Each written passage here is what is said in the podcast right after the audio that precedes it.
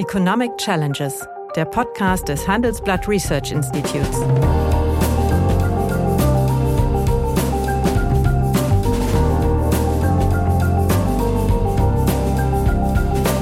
Bert Rürup, der Chefökonom des Handelsblatts, diskutiert mit Michael Hüter, dem Direktor des Instituts der deutschen Wirtschaft, wöchentlich aktuelle wirtschaftliche Herausforderungen für Deutschland wie für die Weltwirtschaft große Revolutionen, die da in den USA, alles richtig, aber das Land wird deswegen politisch nicht stabiler. Die Antwort auf US-amerikanische Herausforderungen muss eine europäische sein. Aus einer sehr langen Regierungsperiode Merkel, die letzten acht Jahre, eigentlich sehr viel verschlafen haben, ein unambitioniertes Land geworden sind. Und wir reden alle über Modernisierung und Digitalisierung, aber unsere Abschreibungsregeln sind eigentlich auch fast steinzeitlicher Natur. Meine Damen und Herren, guten Tag, lieber Michael. Hallo, lieber Bert. Ja. Liebe Zuhörerinnen und Zuhörer. Ja. Naja, das ist unsere erste Sendung im Jahre 2023. Das heißt also, wir sind beide offensichtlich äh, mehr oder weniger gut ins neue Jahr reingekommen. Deswegen kann ich dir mhm. nur wünschen, gesund und erfolgreich rauszukommen, was im Übrigen durchweg sehr viel schwieriger ist als der obligatorische gute Rutsch rein. Ja, das äh, kann ich dir aus langer Lebenserfahrung mittlerweile auch bestätigen. Ja. Äh, du erinnerst dich sicher noch dran. Äh, Im Jahre 2000 galt Deutschland in der Sprache des Economist als Sick Man of Europe. Mhm. Zehn Jahre später war dann dank der Schröderschen Reform und der klugen Politik des ersten Kabinetts von Angela Merkel Deutschland zum Powerhouse of Europe geworden. Und heute wiederum, zehn Jahre später, kann man sich nicht des Eindrucks erwehren, äh, dass die äh, gesamtwirtschaftlich fetten Jahre 2010 bis 2019 definitiv vorbei sind und ähm, das Land, abgewogen formuliert, wachstumspolitisch träge geworden ist mhm. und die Politik mit einer ganzen Reihe gleichzeitig akut werdender Probleme und Herausforderungen konfrontiert ist. Ich darf mal einen kleinen Katalog auflesen. Äh, Beispielsweise bei der digitalen Wettbewerbsfähigkeit ist das Land, also Deutschland, drittletzter unter den G20-Staaten. Mhm. Die äh, Schlüsselindustrie, die deutsche äh, Chemie und auch die Pharmabranche planen ihr weiteres Wachstum vor allen Dingen in den USA und, auch das ist bemerkenswert, US-Konzerne halten sich äh, rekordverdächtig zurück beim Investieren in Deutschland. Und unter den 100 wertvollsten Unternehmen der Welt liegt äh, auf Platz 97 als einzige deutsche Firma SAP. Und dass die verkehrstechnische Infrastruktur verkommen ist, wissen wir alle. Und dass Wachstumspolitik zu einem Fremdwort in der Regierungsprogrammatik geworden ist, wissen wir auch alle. Und äh, in der Rentenpolitik ist Nachhaltigkeit meines Erachtens zu einem Fremdwort geworden. Übertreibe ich mit meinen Befürchtungen? Das muss ich schon deshalb sagen, Bert, weil ansonsten bräuchten wir das Jahr gar nicht erst zu beginnen. Weil das, was du da als Cocktail beschrieben hast, ist ja vieles einleuchtend, aber in der Gesamtbewertung wird man dann schon sehr nachdenklich und ob dein eingänglicher Wunsch, ähm, dass wir gut aus diesem Jahr herauskommen, dann gelingen kann, da erstmal Zweifel haben. Ich habe mir mal in Vorbereitung für heute angeschaut, was damals der Economist eigentlich Mitte 99 war es, als das dann für das Jahr 2000 mhm. sozusagen geschrieben hat, The Sick Man of the Euro, weil das war ja die Erwartung mit Blick auf den beginnenden Euro in der ersten Stufe noch vor der Bargeldaushang, aber der Festsetzung der Wechselkurse, mhm. dass Deutschland das Problem sein könnte und auch tatsächlich war. Ein wichtiger Begriff, der damals auftauchte, war Blocked Society, blockierte Gesellschaft. Mhm. Das und war der berühmte Ruck, den äh, Roman Herzog äh, einige Roman Zeit 97 bei der ja. Rede gefordert hat. Und ich finde, äh, da dieser Begriff hat ähm, auch heute wieder eine hohe Aktualität und das bindet das so ein bisschen zusammen, zeigt aber auch, Blockaden kann man auflösen. Insofern mhm. aus meiner ersten pessimistischen Reaktion auf das, was du gesagt hast, die Hoffnung, dass wir das auch wieder äh, lösen, solche Blockaden. Mhm. Das war damals auch die Feststellung, irgendwie kommen wir nie aus dem Puschen, wir bewegen uns nicht und alles dauert irgendwie langsam. Und meine These ist schon, dass wir äh, aus einer sehr langen Regierungsperiode Merkel, jedenfalls die zweite Hälfte, die beiden, äh, die letzten acht Jahre, eigentlich sehr viel verschlafen haben, ein unambitioniertes Land geworden sind, uns eingerichtet haben und äh, uns auch richtig fühlten. Du hast es erwähnt, ne? 2010 bis 2019 war eine gute Dekade, was Arbeitsmarkt und Wachstum anging und äh, Sanierung des Staatshaushalts. Aber wir haben in der Zeit halt auch ganz viel nicht gemacht und der Staat ist in so einer Transformationsaufgabe, wie wir heute stecken, und das war vor über 20 Jahren natürlich nicht das Thema, ganz besonders gefordert. Und insofern, ja, da ist eine Menge dran, aber ich hoffe, dass wir Blockaden auch lösen können, wenn wir mal die einzelnen Themen so durchgehen. Das äh, hoffe ich natürlich auch. Aber wir müssen natürlich sehen, diese Legislaturperiode ist ja letztlich geprägt von dem Versuch, zunächst einmal äh, die Corona-Krise abzuwickeln. Das haben wir hinter uns. Aber jetzt kämpfen mhm. wir natürlich mit der Energiewende und den explodierenden Energiepreisen. Und äh, ich setze vielleicht noch einen drauf trotz der Erfahrung der 1970er Jahre, die wir ja gegenwärtig wiedererleben in der Energiepolitik, reagieren wir wieder, wie damals, letztlich mit antizyklischen Maßnahmen. Aber wir müssen auch nicht vergessen, diese verfehlte Reaktion in den 70er Jahren, einen Angebotsschock mit antizyklischen Konjunkturprogrammen zu bekämpfen, ja. hat dazu geführt, dass es zum Wandel in der Politik kam, eben zur angebotsorientierten genau. Politik. Und das sehe ich heute noch nicht. Nein, das ist noch nicht in allen Köpfen wirklich angekommen. Und wenn man mal so die Themen durchgeht, die du nennst, ähm, sind das zum Teil ja Reaktionen auf Versäumnisse. Also wenn du sagst, Schlüsselindustrie, Chemie und Pharma suchen sich andere Standorte, weil sie auch keine Perspektive sehen, dass wir dieses Angebotsschockthema, nämlich hohe Energiekosten, so in den Griff kriegen in überschaubarer Zeit, dass es sich hier lohnt, wieder Produktion mhm. hochzufahren. Wir sehen äh, auf der anderen Seite Unternehmen, die in den USA investieren, in der Batterietechnologie, im Automobilbereich, Bereich, weil Joe Biden sozusagen einen großen Wandel äh, inszeniert hat. Das hätte man dem ja, wenn man das auch nochmal mit reinbaut, in unserer Argumentation ja auch nicht wirklich zugetraut. Nicht? Da wird jemand Präsident, der noch älter ist als sein Vorgänger. Alle waren froh, Trump ist abgewählt. Aber was kann man von ihm erwarten? Und eigentlich ist seine Zustimmungswerte sind mies. Wir haben die Midterms begleitet mhm. im, im letzten Jahr, waren dann auch ein bisschen mit überrascht, dass es äh, so stabil eigentlich für ihn ausgegangen ist. Und jetzt sieht man, eigentlich greifen diese ganzen Pakete, die er gemacht hat, äh, bis hin zum Inflation Reduction Act doch so, dass sie einen Umbau der USA mhm. hin zu einer eher grünen Ökonomie, ich überspitze jetzt ein bisschen, ja, aber, aber, doch aber das machen zu Lasten allerdings wohl Europa, weil das ein stramm protektionistisches Programm ist und erste Unternehmen ja. reagieren ja schon darauf. Ja, aber ich meine, äh, Subventionen sind immer in irgendeiner Weise protektionistisch. Also insofern, wenn jetzt äh, Bruno Le Maire und Robert Habeck zum Jahresende das Papier vorgelegt haben, dass eigentlich ähm, Europa sich das Gleiche gönnen muss, immer dort, wo Amerika sozusagen Subventionsthema vorgibt, müssen wir das genauso machen und die europäische Beihilfenlogik muss das berücksichtigen, ist ja da auch schon eine gewisse Antwort gefunden. Am Ende werden wir es nicht über Protektionismus hinkriegen, sondern wir werden überall schauen müssen, wie wir eigentlich gute Wachstumspolitik machen. Mhm. Dein Begriff vom Anfang. Und das im Grunde kannst du sagen, dass Biden das in einer gewissen Weise auch gesehen hat und letztlich erfolgreicher ist, als, als das Obama in den acht Jahren waren. Also es, es, ich vermute, dass den Strukturwandelfolgen, die er hinterlässt, gravierender sind und positiver sind, als das in den vorangegangenen Präsidentschaften zum Teil der Fall war. Ja, für das eigentlich Land ja sehr schwachen, ne? eigentlich ja sehr schwachen Präsidenten, ne? von ja. seiner, von seinem Hintergrund, von seinem Alter, von seiner Einbettung in die Partei. Und auf einmal sieht man, die Dinge, die da, da auf den Weg gebracht sind, haben erhebliche Wirkung. Ja. Und Europa muss sich da auf die, auf die Puschen machen. Das ist, das ist wohl richtig, aber wir müssen ja schon sehen, dass da eine gewisse Koordinatenverschiebung äh, vorgenommen worden ist. Das heißt, wir haben letztlich Abschied genommen vom Freihandel und vom Multilateralismus. Mhm. Die USA fahren ein, ein protektionistisches Programm und die einzig mögliche Antwort ist natürlich, dass äh, die EU mit einem ähnlichen Programm antwortet. Aber damit wird natürlich die bisherige Geschäftsgrundlage des Wachstumsmodells Deutschland schon ein bisschen brüchiger.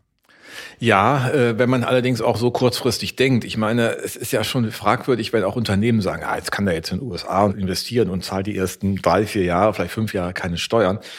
Das ist ja ein Argument, aber halt auch nur ein Argument. Mhm. Also ich meine, wer, wer fußt denn eine Investitionsentscheidung ausschließlich auf einem Steuervorteil, da muss ja alles andere auch gleich sein. Und das ist es nicht. Mhm. Die, die Möglichkeit, qualifizierte Menschen in der Breite der Qualifikationskette, äh, gerade durch die Berufsausbildung zu gewinnen, habe ich in Deutschland unverändert stärker als in den USA. Es ist eigentlich ein Riesenproblem dort. Ich muss die Leute wirklich entwickeln, weil ich diese Bildungsvorleistung des öffentlichen Bereichs nicht habe. Und dass wir die in Deutschland, die Beschäftigten ja unverändert auch wieder doch bekommen, zeigt ja auch, dass Tesla mehr Beschäftigte hat, als es äh, der Plan äh, vorsah mhm. in Grünheide bei Berlin in einem Jahr. Das ist ja nicht gerade äh, bevölkerungsreich jenseits des Autobahnrings um Berlin herum. Also ich will sagen, manches kommt mir jetzt auch etwas naiv vor. Manche Euphorie, manche Stories, die auch im Handelsblatt geschrieben werden, das sind jetzt alles große Revolutionen, die da in den USA, alles richtig, aber das Land wird deswegen politisch nicht stabiler. Das Land ist deswegen noch nicht in seiner sozialen Bindung wieder da, wo es eigentlich mal war, sondern hat mit diesem Problem unverändert zu tun. Das sieht man ja auch an den, an den öffentlichen Diskursen, an dem Zustand der Parteien, am Zustand auch des, des Washingtoner Diskurses. Also ich will einfach auch mal gegenhalten zu sagen, verstehe vieles, aber es ist am Ende nicht die Antwort, nur Subventionen auch noch auszureichen, sondern gute Politik zu machen. Und da sind wir in den letzten 16 oder 8 Jahren einfach unambitioniert in Deutschland geworden. Es hat auch niemand interessiert, ob irgendwas umgesetzt wird. Wir haben das verschieden. Ich glaube, gutes Regieren, verwaltungsmäßiges Umsetzen ist die große große Herausforderung, weil die Themen sind ja da, die Mittel sind im Übrigen auch da. Es ist ja nicht so, dass es bei uns keine Finanzmittel gäbe, diese Dinge zu tun. Nö, die sind die alle sind da, die fließen nur nicht ab. Ja, ja, die fließen nur nicht ab. Ja, aber äh, ein kleiner Unterschied gibt es schon. Äh, die Wende, die Deutschland äh, in den Nullerjahren genommen hat, war das mhm. Ergebnis einer deutschen Politik. Was wir jetzt natürlich sehen, vor dem mhm. Hintergrund der neuen äh, geopolitischen Ausstellung, heißt ja, die Antwort auf die US-amerikanische Herausforderung muss eine europäische sein. Und das ist natürlich sehr viel komplexer als, äh, sagen wir mal, die Schröderschen Machtworte und die Merkelsche Politik danach. Da wurde mit deutschen Bordmitteln die äh, deutsche Wirtschaft wieder fit gemacht. Mhm. Aber ob das in den nächsten Jahren noch möglich ist, angesichts, wie gesagt, dieser geopolitischen Architekturverschiebung, ich hoffe es, aber das ist mir noch nicht ganz klar. Naja, wenn wir das, äh, die Antwort geben können auf eine Sicherheitsarchitektur, die wir in Europa brauchen und die wir auch entwickeln müssen, das ist nicht nur NATO, es ist die Europäische Union, die das Verteidigungsthema ernst nehmen muss, aber wir müssen ja auch gesellschaftliche Prozesse ernst nehmen. Und da würde ich immer noch behaupten, dass das in Deutschland eher stabiler ist als in vielen, vielen anderen Standorten der Welt. Und das muss auch ein Investor mit in den Blick nehmen. Ich will noch mal darauf hinweisen, was damals den kranken Mann äh, Europas markiert hat oder was der Economist als Gründe dafür gesehen hat. Einmal gesagt, das war natürlich die Vereinigungslasten, die Wiedervereinigung, die jedes Jahr etwa fünf Prozent des Bruttoinlandsproduktes der alten Republik mobilisiert hat. Das darf man nicht vergessen. Das ging über einen sehr langen Zeitraum und hat natürlich auch äh, lange mit, äh, mit einer nicht so überzeugenden Perspektive zu tun gehabt, dass wir mal in eine Situation kommen, wo die Arbeitslosenquoten und die Beschäftigungssituation in neuen Ländern ähnlich ist wie in den alten, war damals weit von einer realistischen mhm. Äh, Einschätzung. Das muss man auch nochmal sehen. Das Zweite war, wir hatten damals auch eine Krise der Emerging Markets. 97 in Thailand, in Ostasien. Mhm. Wir hatten einen Meltdown in, in, in Russland ähm, Ende der 90er äh, Jahre. Das heißt also das, was auch schon damals wichtig war, nämlich wir hatten 30 Prozent, nicht so viel wie heute, aber einen 30-prozentigen Exportanteil traf die deutsche Volkswirtschaft ganz, äh, ganz besonders. Und Aber wir hatten einen Niedriglohnsektor äh, vor der Haustür durch den Zusammenbruch der Sowjetunion. Das war ein ja. Glücksfall für Deutschland, was sehr deutlich die äh, Lohnkosten äh, gesenkt hat und auch, die und auch die Gewerkschaften ja. zu einer sehr, sehr maßvollen Lohnpolitik äh, ja. gebracht hat. Aber das dritte Argument, sollen wir auch noch mal daran erinnern, es gab auf dem Weg hin zur Währungsintegration, und das war 99 Grad der Schritt, warum der Economist das auch geschrieben hat, eine Zinskonvergenz. Das heißt, Deutschland hatte keinen Zinsvorteil mehr. Mhm. Das war ja etwas, was strukturell in Deutschland aufgrund der geringeren Inflation galt. Äh, Nominal- und Realzinsen waren in der Regel hier ähm, äh, niedriger als an den anderen Standorten. Das heißt, es hatte auch einen Vorteil, an diesem Standort zu sein. Dieser Vorteil verschwand mit Blick auf die Währungsintegration. Wir wurden dadurch europäischer. Und dann sagte Economist, ist, naja, und dann haben wir auch hier ein im Grunde überzogenes Wohlfahrtssystem, zu hohe Arbeitskosten und ein ineffizientes, ernanntes byzantinisches Steuersystem. Das kann man auch heute wieder sagen. Steuersystem dein Thema. Das ist ja auch, auch etwas. Wohlfahrtsstaat hast du auch damals ja viel auch im Sachverständigenrat auf den Weg gebracht. Aber Arbeitskosten könnten wir heute so nicht mehr sagen. Also insofern, es gibt auch Dinge, wenn man das mal in diesen längeren Kontext stellt, wo wir heute andere Handlungsmöglichkeiten haben, äh, der Arbeitsmarkt erst von der anderen Seite her uns Probleme macht, weil wir zu wenig Leute haben und äh, dieses Land attraktiv gestalten müssen. Gut, aber wenn wir jetzt mal zurückblicken, was können wir lernen? Also der Arbeitsmarkt wurde durch äh, die Hartz-Reformen doch sehr stark flexibilisiert. Ja. Das soziale Sicherungssystem wurde auf stärker auf Nachhaltigkeit getrimmt, als es gegenwärtig der Fall ist. Ja. Und wir hatten einige sehr mutige auch Unternehmenssteuerreformen. Das waren mhm. ja eigentlich die drei Treibkräfte, so. die äh, aus dem Sigmund of Europe äh, das Powerhouse of Europe gemacht ja. hätte. Aber jetzt wende doch mal diese Erfahrung auf die heutige Situation an. Was wären für dich die Hauptbaustellen, an denen mutmaßlich nicht mehr diese, aber die nächste Regierung ansetzen müsste, um einen ähnlichen Turnaround wieder hinzubekommen? Oh, ich würde da die Regierung nicht aus der Verantwortung nehmen, auch aus der Handlungsoption. Gut, dann nehmen wir diese mit.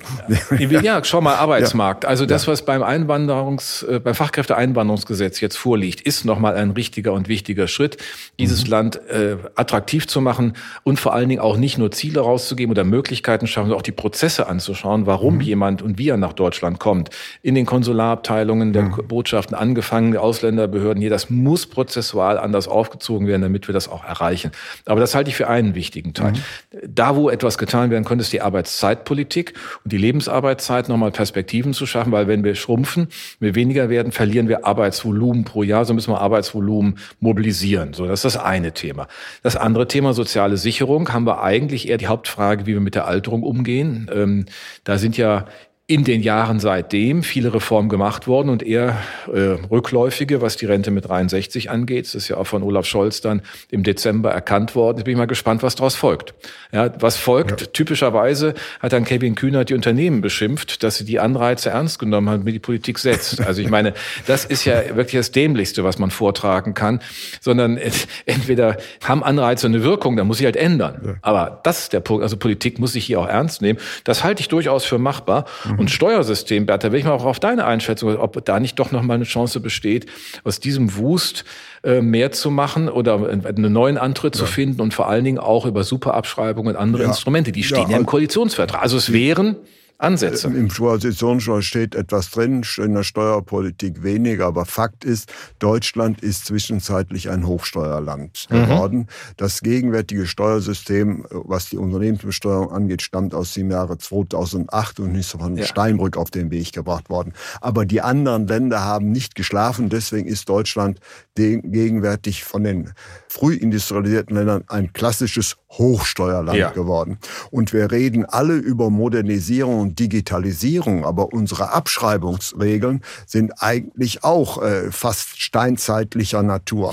Das heißt also, äh, da müsste schon et etwas gemacht ja. werden. Oder siehst du das völlig anders? Nein, das sehe ich genauso. Ich würde, meine These wäre nur, das könnte man ja auch tun. Das würde ich auch nicht sagen, dass das erst die nächste Regierung ja. machen muss, sondern wenn diese sich ernst nimmt, dass sie Deutschland mit mehr Fortschritt oder Fortschritt mehr wagen will, äh, dann liegen doch hier auch solche Punkte. Superabschreibung ist ein Thema. Abschaffung des Soli, der ja ohne irgendwie fehl draufhängt und äh, eigentlich uns in der gerade in der Unternehmensbesteuerung auch wieder in das obere Mittelfeld hineinholen würde, wenn man den ab, komplett abschafft, ist ja eigentlich eine Unternehmensreststeuer, wären ja zwei Dinge. Darf nicht vergessen, das sollten wir auch sagen am Jahresanfang, es wird ja ganz viel Geld auch in diesem Jahr netto mehr bei Unternehmen und Haushalten bleiben. Es ist einmal die kalte Progression, 17 mhm. Milliarden. Es ist zum anderen der Volljahreseffekt der Abschaffung der EG-Umlage und der Übernahme in den Staatshaushalt. Mhm. Das sind auch 17 Milliarden.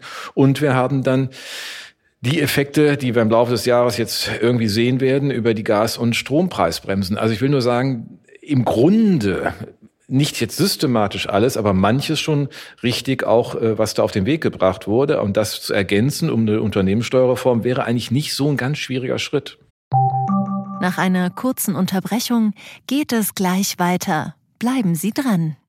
Mein Name ist Dr. Tillmann Grümenapf, niedergelassener Kinder- und Jugendarzt hier im Ennepe-Ruhr-Kreis. Die Einführung der Telematik sehe ich durchaus als Chance, aber aktuell fällt das System oft aus und es gibt viel zu wenig technischen Support. Dafür geht eine Menge Zeit drauf, in der ich die Kinder nicht genügend betreuen kann. Das muss sich ändern. Die besondere Nähe der niedergelassenen Haus- und Fachärzte ist in Gefahr. Was die Gesundheitspolitik jetzt dringend ändern muss, erfahren Sie auf rettetdiepraxen.de.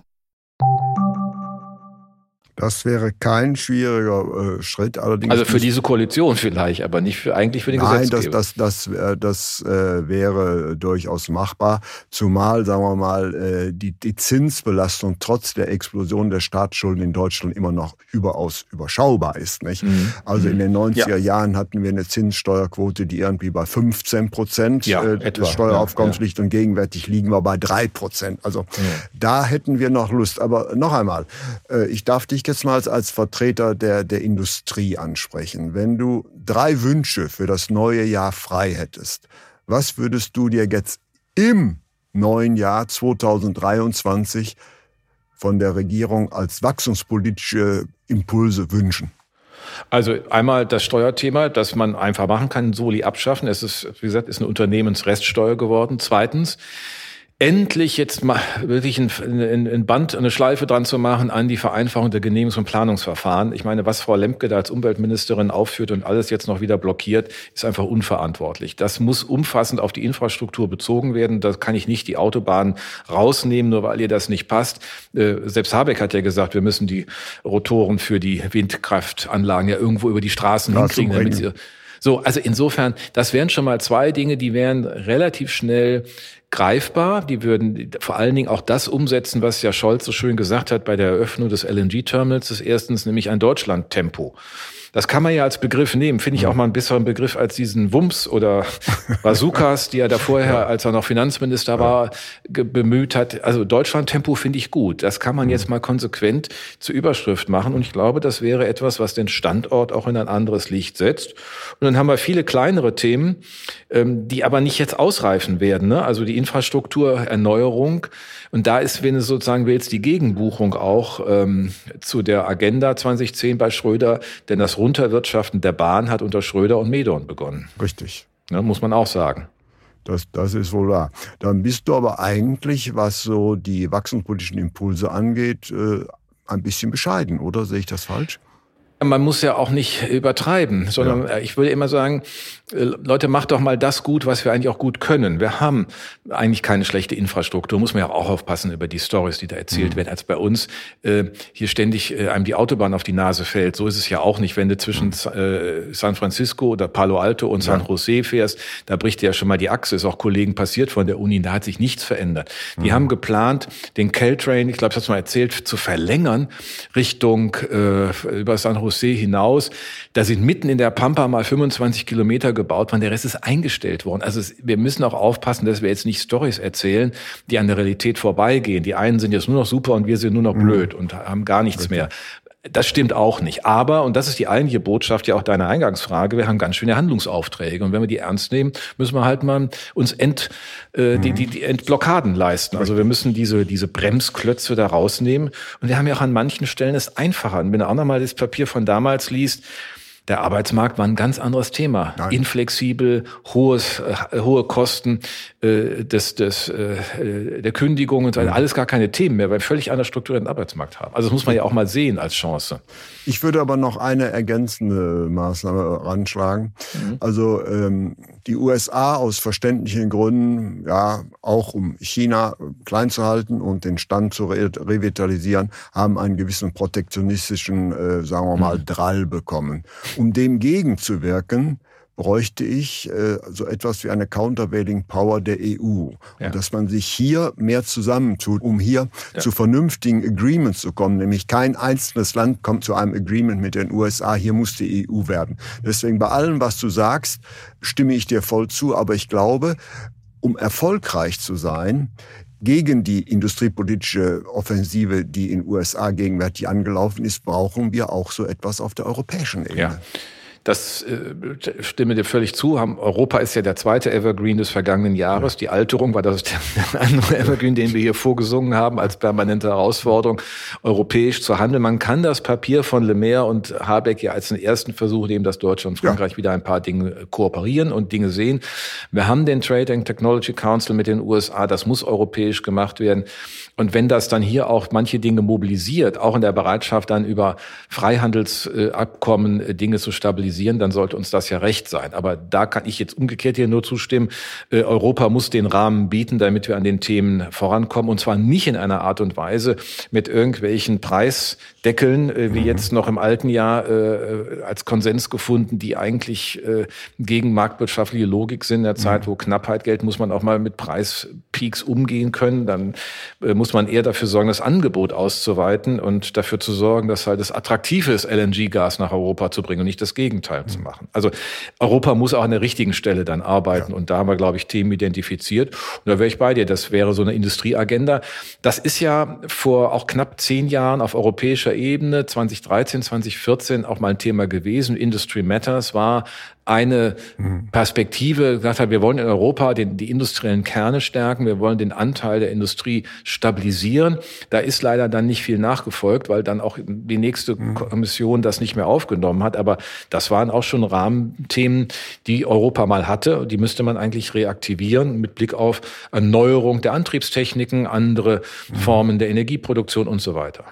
Das ist eigentlich ein, sagen wir mal, doch nicht ganz so düsteres Bild, wie ich es eingangs gemalt habe. Und ich glaube, ich kann festhalten, die Herausforderungen, vor denen Deutschland zusammen mit der EU steht, sind groß. Aber, ich hoffe, du widersprichst mir nicht allzu heftig, sie sind nicht so gravierend, so massiv, wie die Probleme waren, vor denen Deutschland vor 20 Jahren stand. Das wäre auch meine Ableitung daraus. Insofern haben wir doch beim ersten Talk im Jahresanfang auch noch eine Perspektive auf das Jahresende. Ja. Vielen herzlichen Dank. Ich danke und dir. Meine Damen und Herren, kommen Sie gut raus aus dem Jahr 2023. Alles Gute. Ja, meine Damen und Herren, wenn Ihnen die Gespräche, die wir führen über ökonomische Themen gefallen, dann habe ich dann noch ein neues Angebot für Sie, was Sie interessieren könnte. Nämlich mehr Aktuelle Wirtschaftsinformationen finden Sie unter handelsblatt.com slash global und natürlich in den einschlägigen Hinweisen in meinem wöchentlichen Newsletter der Chefökonom.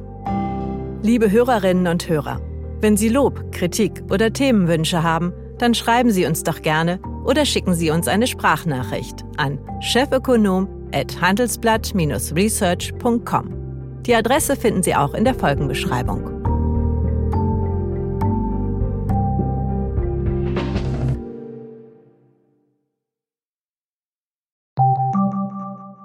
Ich bin Dr. Robin John, Allgemeinarzt in Schönebeck. Das ist 15 Kilometer von Magdeburg entfernt und trotzdem zu weit, um hier Nachwuchs zu finden. Immer mehr Praxen im Salzlandkreis bleiben unbesetzt und Patienten haben lange Wege und noch längere Wartezeiten. Das muss sich ändern. Die besondere Nähe der niedergelassenen Haus- und Fachärzte ist in Gefahr. Was die Gesundheitspolitik jetzt dringend ändern muss, erfahren Sie auf rettetdiepraxen.de.